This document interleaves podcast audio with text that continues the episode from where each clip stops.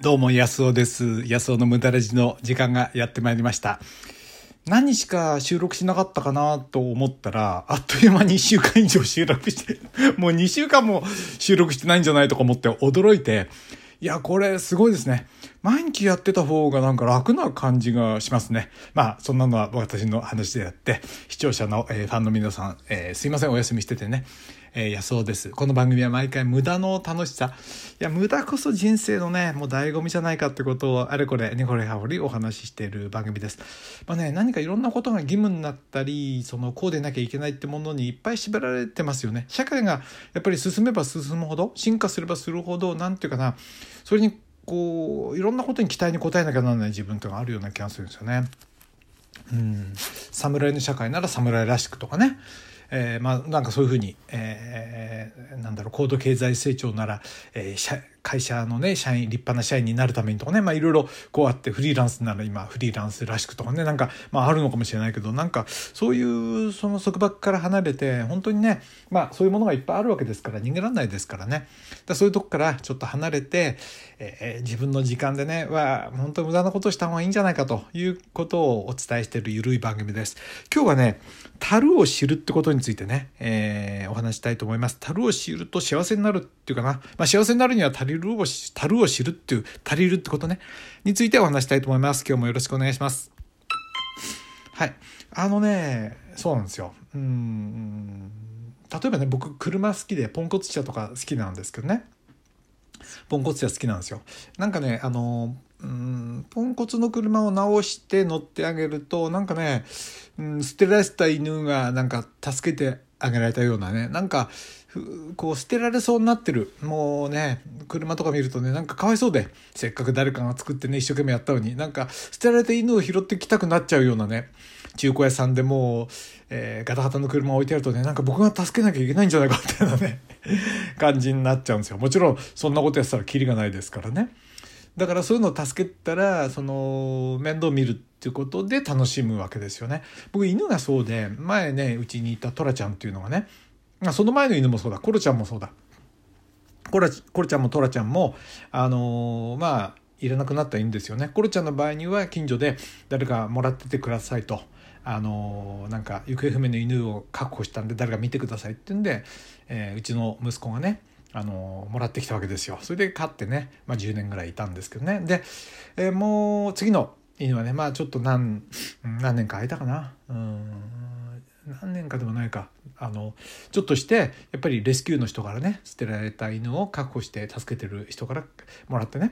で可愛がったんですけどそれはね世界中のいい犬がいっぱいいるでしょうし全部の犬を向いたわけじゃないですよ。でもまあこれでいいかなって感じで見てるわけですよそれで愛を注ぐっていうかなまあそういうことをやることによってあの楽しむわけですよね。でね考えてみたらその、ね、世界中の犬を手に入れることはできないんですよ。だから僕は世界中のシトロエンを手に入れることはできないしあなたがどんなに好きなことがあってもギターがね好きで僕ギター好きですけど世界中のギターを手に入れることはできないしまあ恋愛だったら世界中のね誰か相手とその結婚したり恋愛するってことはできないしねもう絶対できないわけ。だとしたら、樽を知るってことはすごい大事じゃないかなと思うんですよね。まあ、この辺いいんじゃないかなっていうところで手を打つわけですよ。まあ、打たなくてもいいですよ。でもね、打たないと大変、もういつも渇望してるんじゃないかなと思うんですよね。で、この話はね、えっと、いくつだっけ ?300 いくつかで話した、あの、なんていうかな。あ愛は諦めることから始まるっていうね、えーことをお届けしたあれ何回だっけな？ちょっと待ってくださいね。メッセージハマーさんからもらってたんだよな。ちょっと待ってください。今ね見ますからね。えーそうそうそうそう。あのねそう。うん。これもらってた。1月16日346回だ。346回の「愛は諦めることから始まる」っつってね。そう。あの愛ってものもそういうなんじゃないかって話したら浜田さんからメッセージもらってたんですね。すいませんこれ読んでなかったよね。恋愛まさしく、えー恋を諦めて努力して愛にしていく。恋に落ちた晴れた惚れた惚れた晴れたをワクワク諦めて。あ惚れた晴れたワクワクを。そういうね。そういう惚れた晴れたのワクワクを諦めてどんな形であれ努力する愛に変えることでしょうか。そうなんだ。惚れた晴れたじゃね。収まんない。まあそれはあ絶対どんなねあの何？あの100年の恋もねそれは冷めるんですよね。一緒にいたらね。だからやっぱりこう愛に変えてくっていうかな。あのそれは樽を知るっていうかな、まあ、世界中のね男性でも女性でもその、えー、付き合うわけにいかないわけですからそれを昇華させていくっていうかね。ここだよね。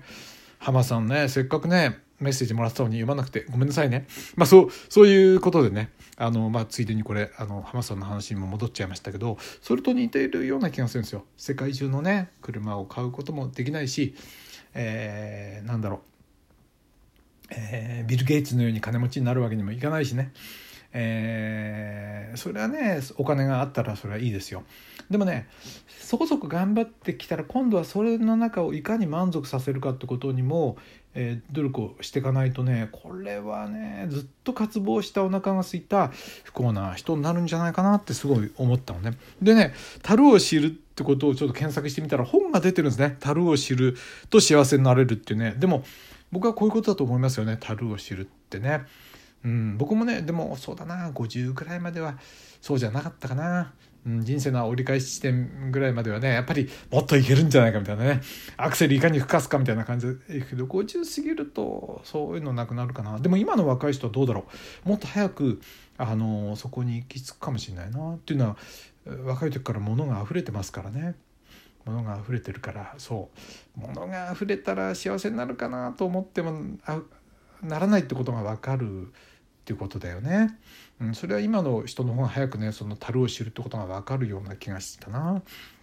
それにしますね。そう私がねアメリカにね1970年代に行った時留学したんですけどね高校に留学したんですけどその時は圧倒的な物量の差がまだありましたね。1975年ですけど昭和50年日本とアメリカ圧倒的な差がありましたよエアコンなんかうちなんかねやっとついてないですねうちはね。でテレビもうちはカラーテレビにやったなったかどうかみたいな感じ。